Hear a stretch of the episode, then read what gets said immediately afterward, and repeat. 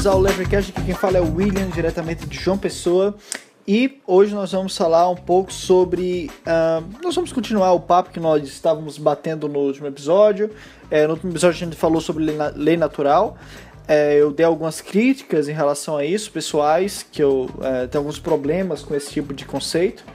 É, mas hoje nós vamos continuar falando sobre o libertarianismo, dando uma introdução. E nós vamos desde os gregos, vamos passar pelos romanos, chegar à Idade Média, chegar em Tomás de Aquino. E hoje vai ser um episódio muito bacana, vocês vão ver. Então, é, não desgrudem e se precisar desgrudar, só dá uma pausa, vocês continuam depois. Isso é um podcast, né? Vocês podem desgrudar de toda forma, mas tentem não desgrudar, porque vai ser um episódio muito bacana, tá bom?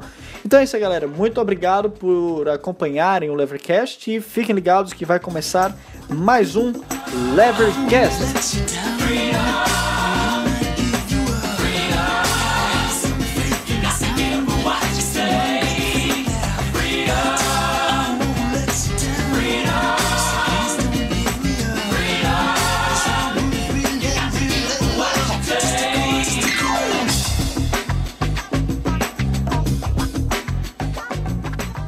Então, uma coisa que era mainstream na antiguidade, tanto para é, Platão quanto para Aristóteles, é, que foram os dois principais filósofos do mundo, era que o homem ele é um animal político, o homem é um animal da polis, o homem só se torna é, completamente realizado através da sua vida política.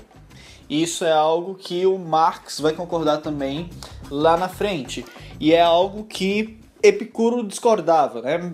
Se vocês ouviram meu episódio sobre Epicuro, vocês devem saber disso. É, para quem não ouviu, dê uma olhadinha lá no meu episódio sobre Epicuro. Eu lancei um em português e outro em inglês, onde eu entrevistei é, o presidente do Libertarian Alliance, o Sean Gabb, que tem um artigo muito bacana sobre Epicuro e traça algumas ideias é, liberais do pensamento de Epicuro, tá? Mas enfim, para os filósofos da antiguidade, e com filósofos eu me refiro diretamente a Platão e Aristóteles, é, o homem era um animal da polis, um animal social que não poderia viver fora da sociedade, fora da política. E com essa noção de homem, é, se via muita correlação entre é, o bom homem e o bom cidadão. Né? Então, bom cidadão era o bom homem vice-versa. É, isso é uma coisa que a gente vai ver ao longo é, desses episódios que vai ser diluída lá na frente, principalmente quando há uma determinada distinção entre é, a, a, lei dos homens né, e a, as leis que são baseadas na razão é, e da lei natural. Ou seja, não necessariamente aquele que é um bom cidadão é um bom homem e vice-versa. Por exemplo, vamos supor que eu desrespeito uma lei que vai contra a lei natural, é, dentro desse, desse arcabouço naturalista. Nesse caso seria um mau cidadão, mas seria um bom homem. Né? Então, é, isso vai ser é, ao longo da história do pensamento sendo destroçado. Mas aqui, o homem é o animal da polis e o bom homem é o homem politizado, o homem que é um bom cidadão. Inclusive, se você pensar bem, o Sócrates, embora ele não concordasse em nada com a sua sentença quando ele foi condenado à morte, ele aceitou aquilo, ele aceitou a sua condenação porque foi realizada pela vontade da maioria e seguindo é, o ordenamento jurídico vigente, as normas jurídicas vigentes. Então Sócrates viu ali que é, ele poderia ser um bom homem, mas eles não, não estava sendo. É, perdão.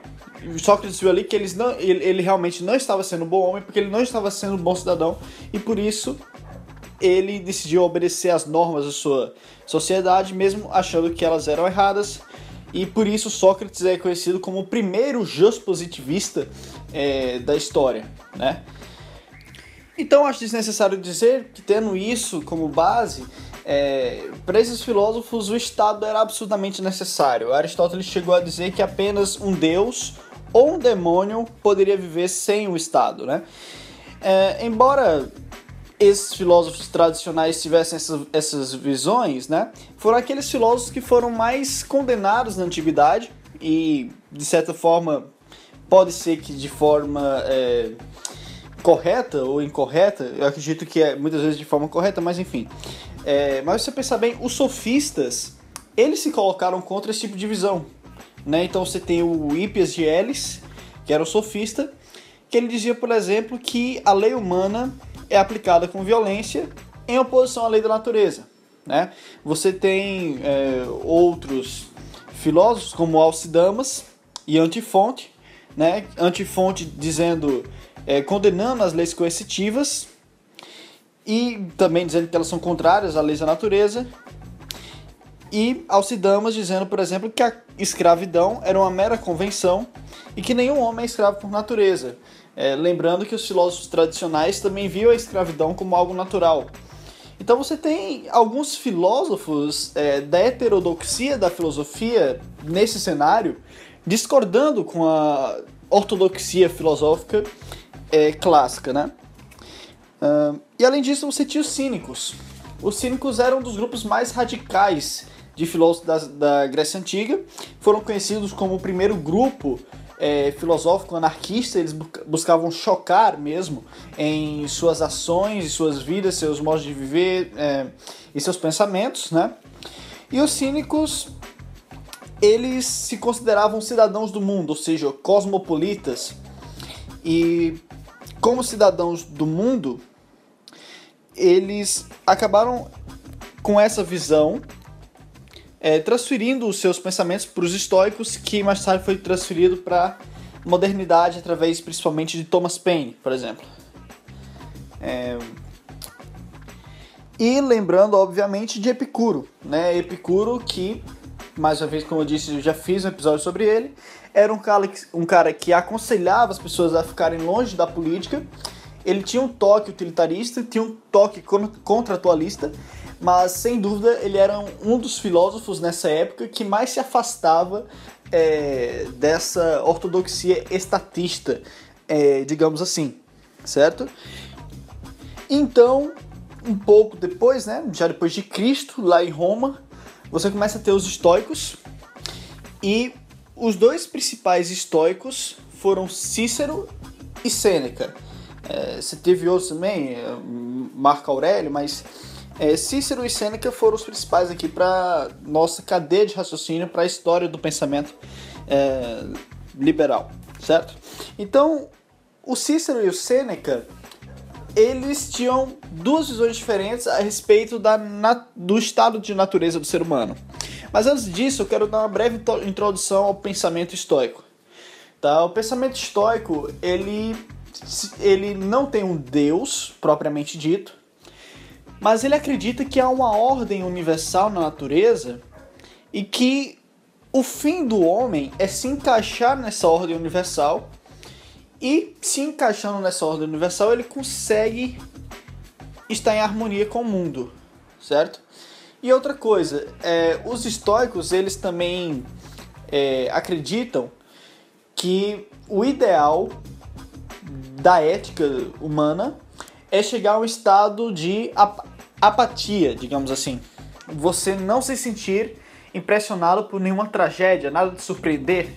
Então, Sêneca, por exemplo, ele vai ser um filósofo que vai dizer o seguinte: convive imaginando que tudo que você acha que vai dar errado, certamente vai dar errado. Então, é, e por que eles tinham essa visão de que você nunca deve se surpreender? Porque para eles, mesmo as coisas mais terríveis que acontecessem no mundo, estavam em harmonia, porque o mundo é essencialmente harmônico. E se você não está em harmonia com o mundo, o problema é seu, não é do mundo. Você tem que achar o seu lugar nele. Então, por exemplo, é, se acontece alguma morte, isso é apenas o mundo seguindo o seu curso natural, certo?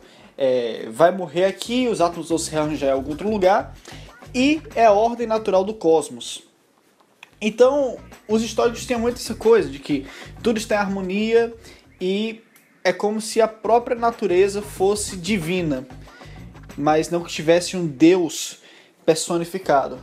É, agora trazendo para as ideias teóricas sociais de Cícero e Sêneca, o Cícero ele tinha uma visão de, de como o Estado surge, do estado de natureza humano, que me lembra mais uma visão lockeana, que é basicamente que o Estado acaba surgindo naturalmente é, do estado de natureza, como desenvolvimento das instituições sociais.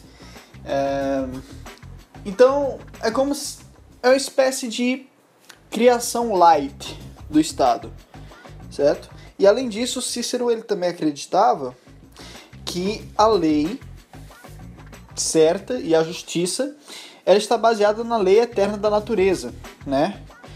É, então, trazendo mais uma vez essa ideia de de universo harmônico, eles já tinham uma ideia de geonaturalismo que estava embutido na natureza, não necessariamente Deus, mas na natureza. E para Cícero, é, a justiça é baseada nessa lei natural e o propósito do ser humano é buscar esta lei, é buscar ser justo, é buscar entrar em harmonia com o universo.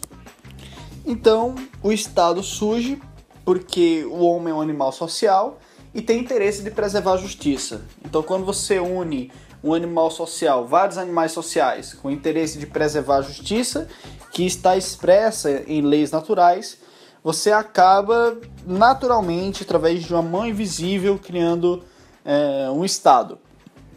É, e o Sêneca ele tinha uma visão diferente em relação ao estado natural, que a visão de Sêneca mais me lembra a visão robesiana, né?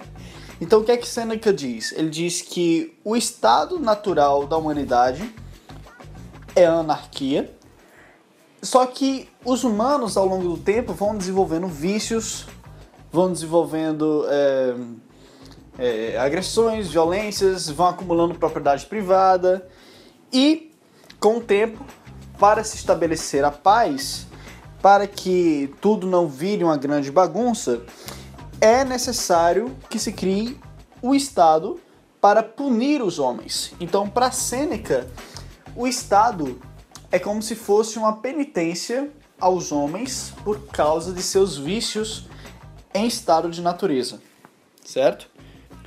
Então é interessante a gente perceber uma coisa aqui, que mais tarde a gente vai falar sobre é, Agostinho e São Tomás de Aquino, tá? E sobre Hobbes e Locke. Se vocês acompanham o Levercast, vocês já escutaram episódios sobre Locke, vocês sabem do que se trata, vocês já escutaram o episódio do Epicuro, onde eu falei também um pouco sobre Aquino, sobre Agostinho, mas o que a gente está vendo aqui, em base, é o seguinte: essa ideia do Sêneca de que o Estado surge para punir as pessoas por causa dos seus vícios, uh, essa é a ideia que vai ser apropriada pela igreja na filosofia medieval para justificar o Estado também e também porque é muito conveniente, porque se encaixa na teoria do estado natural da igreja. Qual é a teoria do estado natural da igreja? O homem, ele foi desenhado em imagem e semelhança de Deus e ele caiu no pecado original. E por causa desse pecado original, como que ele foi expulso do paraíso e é, acabou desenvolvendo a mortalidade, né? Então, há muito em comum da doutrina da igreja com essa visão de Sêneca sobre é, do Estado surgindo para remediar os pecados do homem no estado de natureza. Então, no primeiro momento, a igreja vai adorar isso e principalmente também, né, o, o Agostinho. É, mas você também tem a ideia de Cícero, que o Estado ele surge é, com desenroladas instituições humanas para preservar a justiça, mas não mas que o Estado ele é uma coisa natural e não uma coisa não natural que foi necessária para punir. É, e essa visão do Cícero ela vai chegar mais tarde com a visão de Aquino que vai enveredar mais por aí. Ou seja, para Cícero o Estado não é uma punição por causa do pecado. O Estado é apenas um desenvolvimento das, instituições humanas e é uma coisa natural. É, para Sêneca o Estado não é uma coisa natural, mas ele é necessário para punir os homens, porque os homens pecam em estado de natureza. Então você tem o seguinte: a filosofia medieval ela vai dizer algo mais ou menos assim. É, instituições como a propriedade privada, instituições como o governo ou instituições como a escravidão, nada disso pode ser justificado pela lei natural. Tá? Então a lei natural ela diria que é, o mundo foi dado aos homens igual, então é, não haveria uma necessidade de uma propriedade privada. Isso no início da igreja, né?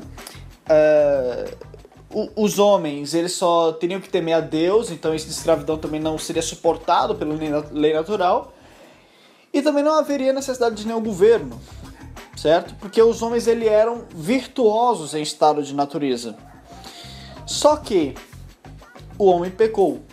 E tal que o homem peca, é necessário que se instale, e Deus faz com que se instale no mundo instituições tais como a propriedade privada, a escravidão, o governo, para remediar e punir os humanos é, que se desvirtuaram da virtuosidade, é, por assim dizer.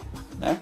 Então, é, é importante que se saiba que, é, de acordo com a filosofia medieval, aqui já indo para o cristianismo, a gente já saiu do estoicismo, agora para o cristianismo, é, a lei natural ela está solidificada em Deus agora, certo? Deus cria a lei natural. É, e a lei natural, ela é completamente independente do homem.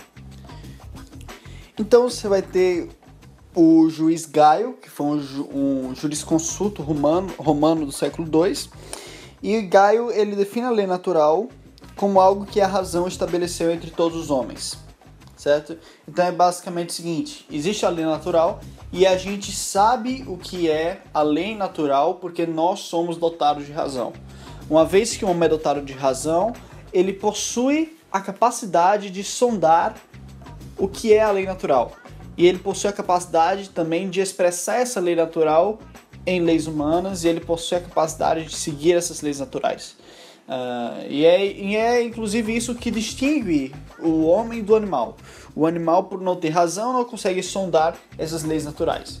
Então, Gaio, aqui no século II, né, ele já tem uma visão que se aproxima da visão do John Locke e também como a gente vai ver a gente vai chegar mais perto, já do Tomás de Aquino, tá? Mas é importante saber que mesmo que você tenha é, essas pessoas é, pontuais assim na história, que dizem, por exemplo, que podemos sondar através da razão, foi só quando os escritos de Aristóteles foram é, redescobertos pelos estudiosos medievais que a gente começou a adotar esse tipo de ideia. É, porque se lembrem que durante muito tempo a igreja ficou naquela ideia de que o homem, justamente por ter cometido o pecado original, por ser um ser corrompido, é, ele não é capaz de acessar as verdades da lei natural através da sua razão. Porque a sua razão foi corrompida. Então isso se baseia também muito na metafísica platonista. Então qual é a metafísica de Platão? Bom, você tem o mundo das aparências, você tem o mundo das ideias. Você tem o mundo dos particulares, você tem o mundo dos universais, tá? Então no mundo das aparências, você vê as coisas tal como elas aparecem para você. Mas aquela ideia é, da coisa ideal, da essência das coisas, só no mundo das ideias você consegue acessar.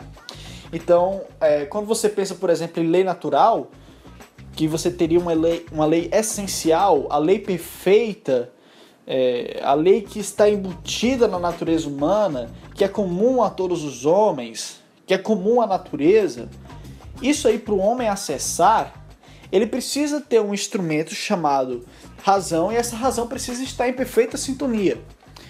Agora, se o homem só conseguia ter essa perfeita sintonia quando era virtuoso, em um estado de natureza é, é, pré-queda, se assim é, me permite dizer. Então, nesse caso, quando o homem pecou, quando o homem saiu dessa virtuosidade, ele também perdeu a capacidade de sondar objetivamente é, os manos dessa lei natural, tá? Então é exatamente por isso que a igreja se vê na necessidade de justificar coisas como o Estado, coisas como a propriedade privada, como a escravidão. Por quê? Porque é preciso de alguma coisa que substitua a capacidade humana de acessar objetivamente a lei natural que foi perdida na queda. Inclusive, é, foi essa ideia de Platão que é, influenciou Agostinho que foi para a igreja por muito tempo, e que depois acabou enveredando por João, jo, é, João Calvino e acabou é, gerando toda uma um grupo religioso que hoje nós chamamos de calvinistas, né? Então tem até hoje ramificação desse tipo de pensamento no protestantismo. Por que não existe mais no catolicismo? Se existir, não é tão pontual assim. É, perdão, se existir é mais pontual. É, porque após Platão veio um cara chamado São Tomás de Aquino, que leu Aristóteles. E que aí a gente come, a igreja começa a repensar toda a sua forma de encarar a lei natural. Então você vai chegar, vai chegar o Tomás de Aquino e vai dizer: "Olha, o homem pecou, mas isso não afetou a sua capacidade de sondar as leis naturais. Então, o Aquino ele vai devolver a autonomia ao homem. Então, é, porque perceba bem, para os calvinistas não existe isso de ah, o homem tem autonomia, ou tem autonomia moral, o homem pode escolher livre-arbítrio e tal. Não existe isso. Porque o homem não é capaz de acessar a verdade. Porque o homem foi corrompido em sua razão mesmo. Certo? E por não ser capaz de acessar a verdade, de ter autonomia, a única forma do homem ser salvo é sendo eleito por Deus. Então é necessário intervenção divina para que o homem seja salvo, para que o homem vá ao céu. Essa é a visão calvinista. Como é que o homem vai poder escolher seguir a Deus se o homem é absurdamente corrompido? Que dignidade tem um homem? Que capacidade tem um homem de sondar a lei natural para ele conseguir escolher alguma coisa. Então é necessário que Deus escolha, tem os eleitos. É, mas São Tomás de Aquino não. Isso é uma visão platônica. São Tomás de Aquino ele vai dizer: olha, o homem tem autonomia sim, o homem é capaz de sondar a lei natural sim, e ele é capaz com isso de gerar também leis baseadas nas leis naturais. E aquelas leis que ele não basear nas leis, leis naturais, por mais que o Estado coloque, não são legítimas de forma alguma. Certo? Então você já tem aí uma virada completa daquilo que os filósofos tradicionais, Platão e Aristóteles, diziam, como a gente tinha começado a falar no início desse episódio. Aqui não vai dizer o seguinte: olha, o ser humano ele tem um fim natural que é buscar o bem. Ora, quem é que quer buscar o mal? todo mundo quer buscar o bem. Isso é óbvio. E esse é algo que, pela razão, nós conseguimos abstrair. Todo ser humano quer buscar o bem. Ótimo. Então, é, o Aquino ele também pensa o seguinte: olha, todo homem tem como bem primário se preservar. Isso é algo que a gente acha pela razão natural. Logo, a gente pensa que se o homem tem como bem primário se preservar, o homem não pode atentar contra a sua própria vida e nem pode atentar contra a vida dos outros. Isso é uma lei natural, a gente consegue acessar pela razão. Não é preciso você ser um grande é, teórico ético da moral para você entender que todas as pessoas possuem um senso instintivo e natural de preservação e que por isso é errado que eu infrinja esse sentimento natural de preservação das outras pessoas e por eu ser fruto de Deus, também não é nada correto que eu infrinja o meu próprio instinto de preservação cometendo suicídio, por exemplo. É, lembrando que isso vai ter ramificação até no pensamento de John Locke. Se você não sabe ainda, vai no primeiro episódio do Levercast, que é todo sobre John Locke. É... E além disso, o Aquino ele também disse que os 10 mandamentos bíblicos eles também fazem parte, obviamente, da lei natural. Nada mais justo, já que eles foram instituídos por Deus dados a Moisés colocados numa pedra, né? Então é, é interessante voltar mais uma vez no ponto onde Aquino encontra Locke, porque Locke ele vai defender o direito à revolução das pessoas quando elas sentirem que o Estado está passando dos seus limites, que é preservar a propriedade, a vida, a liberdade. Quando o Estado está começando a passar dos seus limites, a revolução se torna justificável e qualquer revés que vier da revolução, é, a culpa sempre vai cair no Estado e nunca nas pessoas que estão fazendo essa revolução. É interessante porque notar a influência que Aquino teve em Locke. Porque Aquino, ele diz justamente que o bom cidadão ele se distingue do bom homem. É, então Aquino ele vai dizer o seguinte: olha, quais são as leis que estão estabelecidas na sua sociedade? O que é que o Estado da sua sociedade está fazendo para os seus cidadãos? A depender do que ele está fazendo, você é um mau homem se você for um bom cidadão. E você é um mau cidadão se você for um bom homem certo? Então, a legitimidade de um Estado, de governo, de uma lei, o que seja, ela está. Ela precisa ser baseada na lei natural. Se não for, não é legítima. E se não é legítima, o bom homem não deve segui-la. Certo? Da mesma forma, isso justificaria uma revolução. É... Just... Chegou a justificar a revolução em Locke. Então, o interessante é que para Aquino ele diz o seguinte: a lei não pode criar homens virtuosos. Certo? Se pudesse resumir a filosofia dele, a filosofia política de Aquino e dos liberais, a lei não pode criar homens virtuosos. A única coisa que pode criar homens virtuosos é a escolha. Isso é algo que o Locke também fala no seu é, tratado acerca da intolerância que eu também falo no, no primeiro episódio. Então, por exemplo, uh, vamos supor que a gente cria uma lei que obrigue os ricos a dar para os pobres, lei de redistribuição de renda. Isso não torna a nossa sociedade virtuosa, porque a ação é compulsória e coercitiva. Como é que eu posso dizer que eu sou uma pessoa virtuosa por ajudar os pobres se eu sou forçado a ajudar os pobres? A virtude só pode vir através da escolha. Eu, quando eu escolho ajudar os pobres, aí é que eu posso dizer se eu sou moral ou não. Mas não é porque uma lei obriga que isso torna as pessoas morais. Então a lei ela não é capaz de criar virtude. E da mesma forma, se a lei é ruim, se a lei diz é, uma lei nazista é, dizendo para exterminar os judeus, que seja, não é porque a lei diz isso que isso vai se tornar coisa virtuosa certo? Então, o Aquino ele tem uma passagem que ele diz o seguinte. Eu vou ler aqui para vocês já para terminar o episódio de hoje. Abre aspas. A lei humana é estabelecida para uma multidão de homens cuja maioria não é perfeita em virtudes. Portanto, a lei humana não proíbe todos os vícios que se espera que um homem virtuoso se abstenha mas somente proíbe os mais graves. Vícios que a maior parte dos homens se abstém, principalmente aquelas coisas que caracterizam um prejuízo para os demais e sem cuja proibição não sobreviveria a sociedade, como por exemplo os homicídios, os furtos e etc. Então está bem claro para Aquino qual seria o papel do governo.